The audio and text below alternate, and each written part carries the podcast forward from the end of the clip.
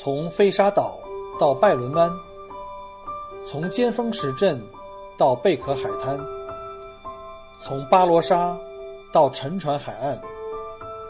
请跟随老司机一起，让我带你走进精彩的澳大利亚。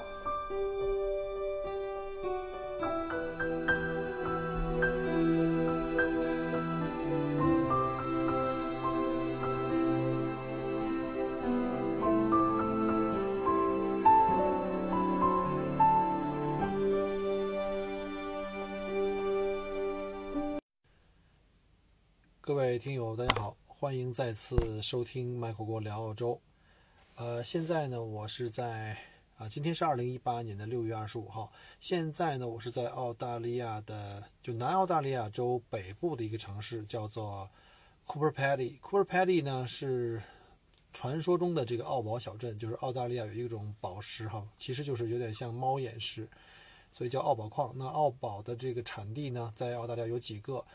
包括像在黄金海岸南部呢，以及这个西南威尔士南部，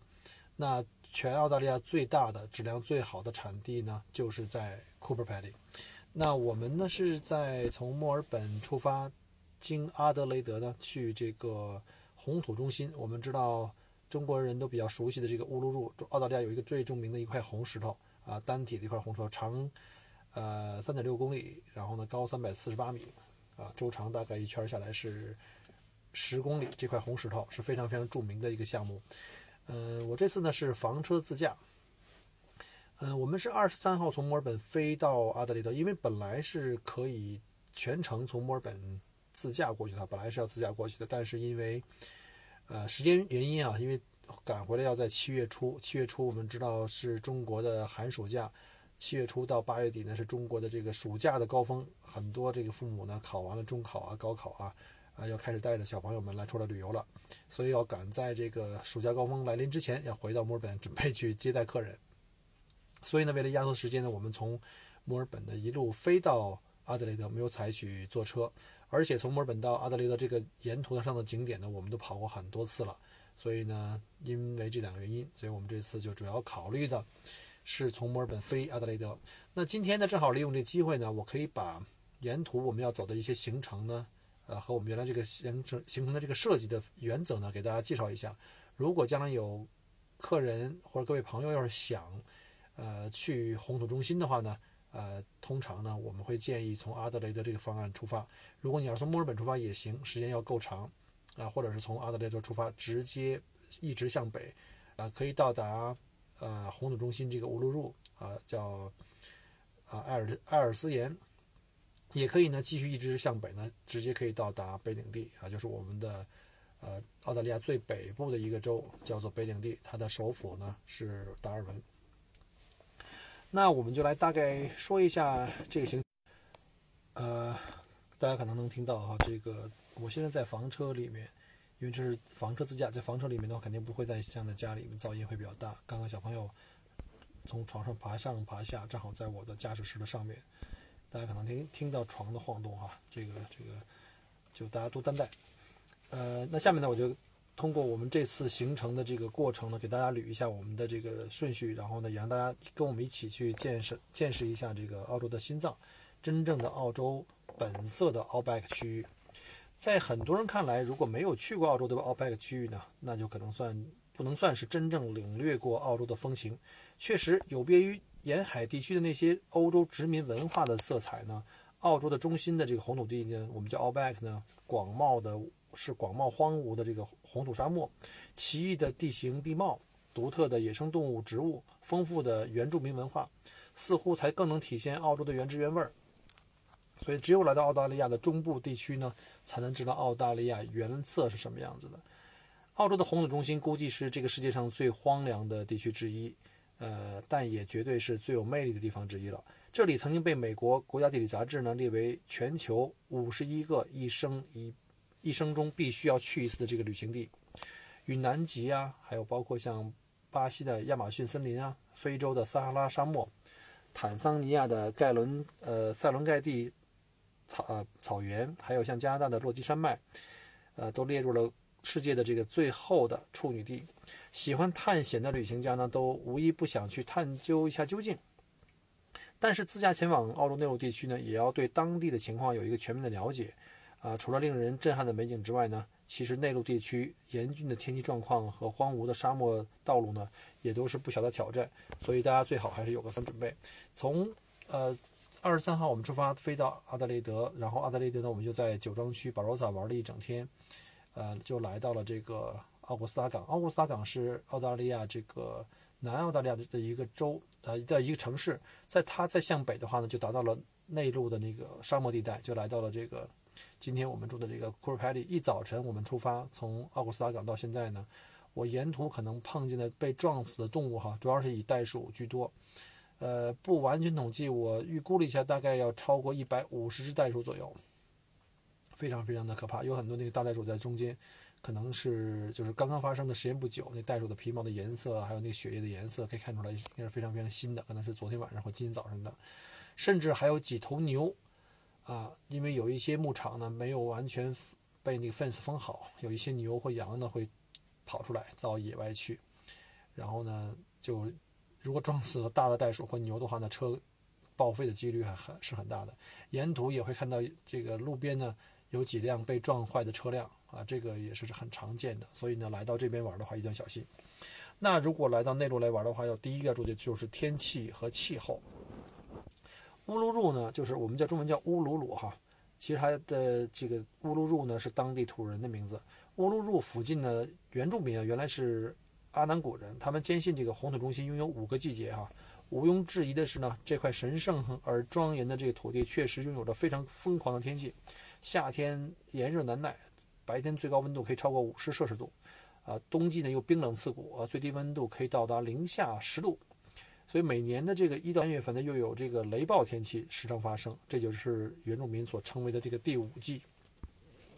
因此，拜访乌鲁鲁的最佳季节啊，是每年的四到六月份。呃，这个季节呢，气候比较适宜，而且呢，不会让你特别的冷或者是热。另外呢，九到十月份的这个沙漠植物开花遍地的这个春季啊，也是不错的选择。但是到了夏天以后呢，这个乌鲁鲁的阳光非常充足，线指数爆表。需要非常强烈的防晒措施，而且还有很多很多苍蝇哈。之前我们都讲过了，而且夜夜晚的那个温差呢，回落的又非常快，那又需要同时准备还要做好这个保暖啊。而且呢，我们不建议在野外睡帐篷，因为这边会有丁狗，也是澳洲野狗出没啊，也会时常有发生这个袭击人的这个情况啊。另外呢，就是建议要戴这个防蚊防蚊蝇的这个戴网子这个帽子。啊，这是春夏必备的哈。那我们在前年去这个西澳的时候，就已经被这个苍蝇啊多到简直就不胜其烦啊。所以呢，这个要提醒大家注意。第二个就是路况与租车。通常我们建议呢，这个从墨尔本出发去乌鲁鲁的话呢，可以从大墨尔本经过大洋路一路过去到这个阿德雷德，呃，整体的路况还是蛮优质的。呃，但是从这个南澳大利亚向北走这个中部。红色沙红色这个呃沙漠的时候呢，整条这 A 八七公路哈，也叫 Stewart，叫斯图尔特公路，一直到乌鲁鲁以及国王峡谷呢，都是比较完善的铺装路。如果你没有打算进入到完全进入到沙漠或是那种非铺装路的话呢，其实不一定非要租那个四驱越野车，啊，驾驶房车也是不错的选择。我们这次就是驾驶了一个很大的房车，七米七长，啊。整条的这个 A 八七公路现在沿途的这个配置不错，就是每隔几百公里都会有这个停靠点，可以休息、上厕所，啊，甚至有的地方是带水的。呃，即便是没有正式的营地呢，如果你的这个房车的这个规格够高的话，哈，比如给养够全，也可以过夜。啊，房车所以好呢，就是因为它随意性强，走到哪儿可以玩哪儿，呃，可以住到哪儿，这比较随便啊。因为你要是订好了酒店的话，就行程就弹性就比较差了。但是要小心的就是在旺季的时候，像冬天的时候是乌鲁鲁去乌鲁鲁玩的最棒的季节。我们之所以选择这个季节现在去呢，是因为六月底到七月初呢是澳大利亚的学校假期，那个时候不管酒店、机票还是这个房车以及房车营地都很难订，所以一定要提前预定。而且呢，我们都是利用这个还在上学的时候就请假去玩。那有的客人如果不习惯开房车，因为它很笨很大，拐弯抹角的很麻烦。而且呢，这个速度也相对比较慢，呃，对这个旅行的时间要求比较长。那如果客人说不太习惯住房车呢，我愿意住酒店的话呢，也可以选择住酒店。但是呢，就是它虽然舒适性强，但行程的弹性很差啊！你不可以说我这儿想多玩几天，想改临时想改，这是很难的。而且在旺季的时候，乌鲁鲁的酒店都非常非常的抢手，而且非常非常的贵。我好像前几天查的时候是大概在四百到五百澳币一晚啊，这是一个非常非常普通的酒店就可以达到这种程度了。那保险的话呢，一定要给这个车辆买全险啊。之前我们讲过房车和租车的这个呃节目啊，大家可以出门左转去查一下。呃，建议从中国来的客人一定要买全险，而且要把那个就免赔额买到零。因为在这一段路上啊，这个野生动物横穿马路太常见了。刚才我们讲过了哈，有很多有一百多只袋鼠，最起码我没有一只一只去数，但是太可怕了，非常非常多。沿途看见很多乌鸦呀，包括像小鹰啊，在那些动物尸体上啃食，一大片一大片在那儿吃，特别厉害。这个这个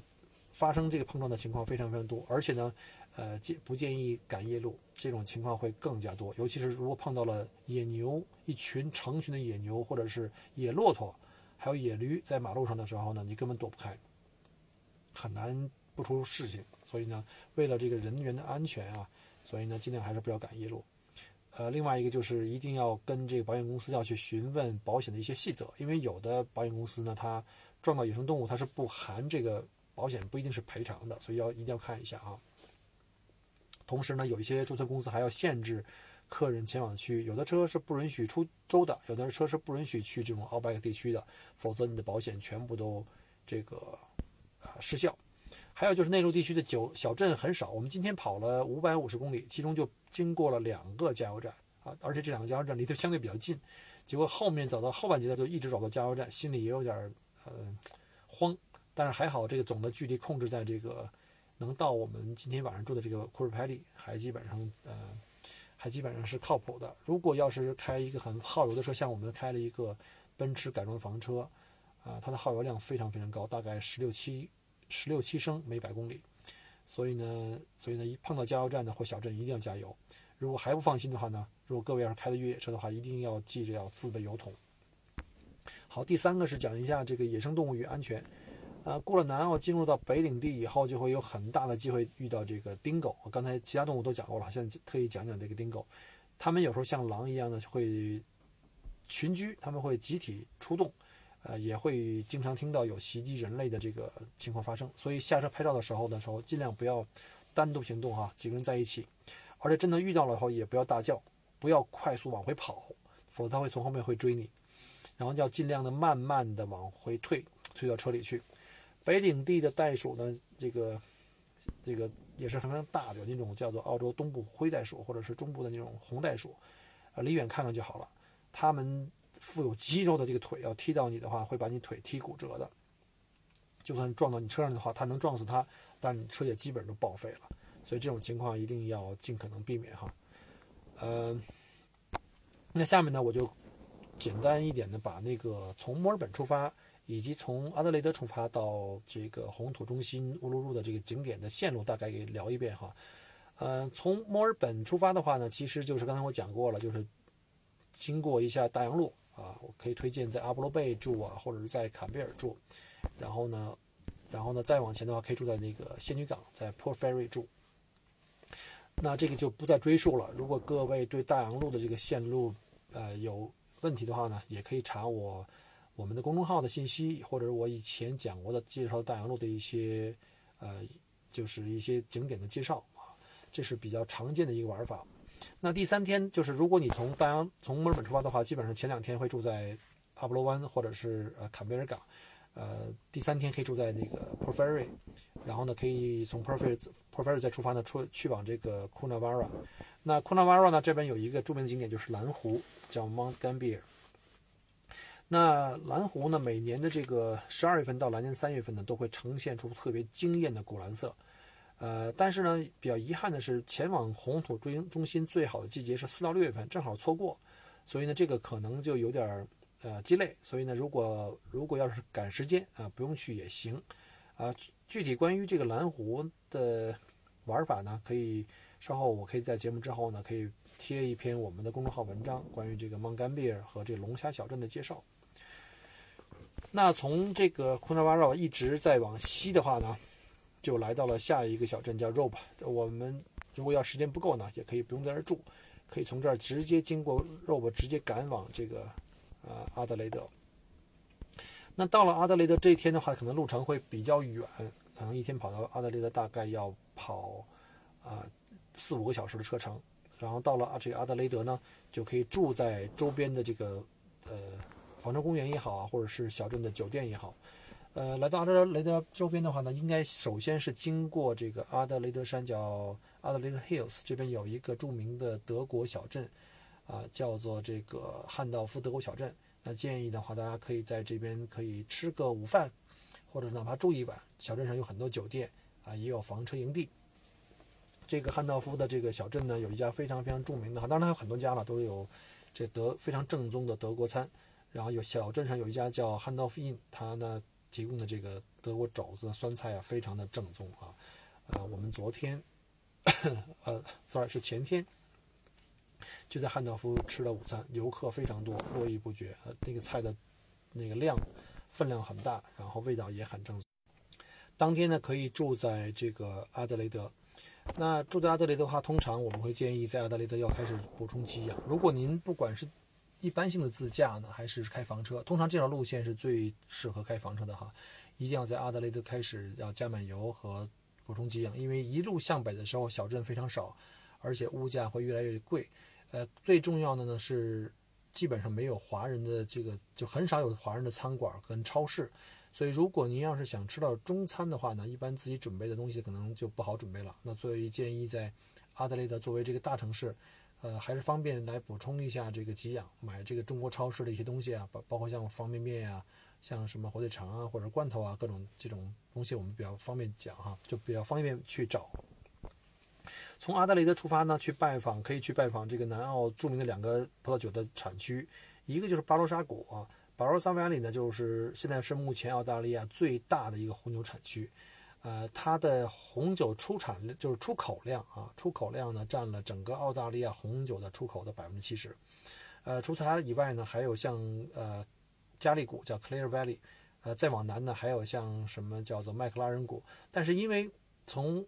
这个阿德雷德一直向北走的话呢，正好加利谷跟巴罗沙谷呢是在它的北边。所以比较顺路，所以不建议再往南去了。那如果您要是有机会，时间更长，想而且假呃假期长的话，还有一个就是在夏天的话，想去玩一下袋鼠岛的话呢，也是可以的。那就是可以经过一下麦克拉人谷，然后在 Jervis 小镇呢去休息一晚，然后坐 Sea Link 过海峡，到了那个呃袋鼠岛。袋鼠岛的话，建议可以玩四天，玩住三晚。如果要时间太紧张，住两晚。啊，玩三天也行，但是不可以再短了。有的客人曾经跟我说过，想去玩一日游，非常不推荐，因为那岛很大，你光坐船等船的时间啊，再加上坐船再回来到大陆上，那在岛上基本上一整天跑不到什么地方去玩。OK，那么因为我们这次的主要的目标呢是乌鲁鲁，所以我们没有向南走，我们从阿德雷德直接 去了这个巴罗沙酒庄，参观了著名的这个。啊，杰卡斯就是 Jacob Jacobs 呃 Creek 这家酒庄非常大，里面的品酒室也非常非常漂亮啊。但是很遗憾，我是因为在开车，所以也没有机会喝酒。然后呢，再往北呢是就是著名的这个奔富酒酒厂。那奔富酒厂在中国人民的心中呢是有着相当的地位哈。要有机会来的话，建议在那儿可以参观一下，品品酒。呃，还有一个呢，就是向北走有一个叫 Wolf Plus，。叫和富酒家，这是和富酒庄，这是中国人给的名字哈，我不知道为什么叫和富，可能是因为音译吧。然后呢，就从这边呢继续向北呢，就可以来到这个呃我们说过的那个叫奥古斯塔小镇，呃，这是这是一个城市了。那奥古斯塔城市呢，也是一个很大的城市，但是呢，从这边开始再往北行进，那就是全部都是非常非常偏僻了。所以呢，在奥的奥古斯塔这个城市的时候呢，建议就可以进行最后一次的。呃，这个给养的补充啊，主要是车上的什么水果啊、牛奶啊、饮料，包括水，还有就是加油。记住啊，每碰到一个地方就要加油。那从这个奥古斯塔港到 Cooper Pedy 的话，大概沿途呃行程大概是五百五十公里左右。然后呢，行程会经过一个第一个小镇呢，叫一个非常著名的一个 Roadhouse，它里面有一个酒吧特别漂亮，它有一面墙都是由车牌子呃拼成的。然后我们之前听说过，但是也没有特意去找它。但是今天就是非常有缘分哈，正好加油的时候我进去交费，看到这个墙，我想，因为我们来到了传说中的这个网红的这个这个 Roadhouse 就是路边的这个加油站。然后我们加完油买了东西，还很高兴，还买了六瓶酒，因为在那个阿德雷德的时候正好赶上这个超市都关门。啊，阿德雷德这个城市很奇怪，可能是政府的一些规定，星期六、星期天超市关门很早，尤其是像 w o r s 跟 Coles，所以一定要提前去买鸡养。然后我们从这个呃 Road House 出发以后呢，就一路马不停蹄的向这个呃 Cool Paddy 来进发。那这个过程全程的开车时间也好，就是不停的话，大概是五个半小时，但是我们房车比较慢，大概要跑六个多小时。啊，就是。到了下午三点多，我们就来到了这个呃库尔帕蒂。那库尔帕蒂呢是是一个奥宝的小镇，我们知道这是原来是个产矿的小镇啊。呃，当初是因为发现了这个奥宝叫 OPPO，OPPO 就是音译了，是全澳大利亚质量最好的。然后我们就来到了这里去参观。然后它它有很多这个建筑物都是在地下，不是建筑物就是这个生活的居所都是在地下的，包括呃地下的酒店。还有像一个叫做圣彼得跟保罗教堂也是在地下，还有像图书馆，还有像墓穴教堂等等。那 Cool Paddy 是世界上现在目前最重要的澳宝产地，在 Old Timers Mine 这个博物馆呢可以参观这个澳宝矿，啊，它还有一些个小电影去介绍。我们今天刚刚结束这个呃奥宝矿的游览，明天一早的话呢就要从这个 Cool Paddy 一路一一整天开车。来来到这个乌鲁鲁呃卡塔丘塔国家公园，呃，这是明天的行程，大概是七百五十多公里，呃，路上的路况还可以，应该开车在九个小时，如果不停车的话。那因为时间关系的话，今天晚上就先讲到这儿啊，因为我现在已经很晚了，我这边准备要早点洗涮睡觉，因为明天大概六点半起床，七点半争取出发。呃，明天路上的话呢，肯定是没有信号的。到了这个乌鲁鲁以后呢，明天争取在日落以前抵达这个最佳的看夕阳的地地点，然后拍几张照片。希望明天在营地能够有 WiFi，然后好给大家来上传这个节目和照片。呃，那我们明天继续来录后面的旅程，然后让大家跟我们一起啊，跟着我们的行程一起去欣赏澳大利亚中部的奥派的风光。呃，再次感谢各位的收听。如果您喜欢这个节目的话，麻烦您。呃，帮帮忙，给发一下朋友圈，或在或者在自己的朋友圈里呢，帮忙去推广一下，啊，把这个东西呢可以分享给更多喜欢的朋友。那再次感谢，我们下期再见，拜拜。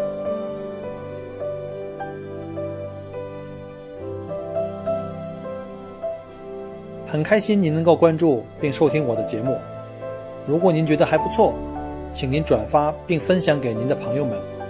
同时，也欢迎您给我线下留言。除了喜马拉雅，欢迎您关注我的同名新浪微博“麦口锅”。同时，希望您关注我们的旅行服务公众号，微信公众号“墨尔本精品小团旅游”，里面有很多澳大利亚的旅游资讯和攻略。希望我的节目越做越好。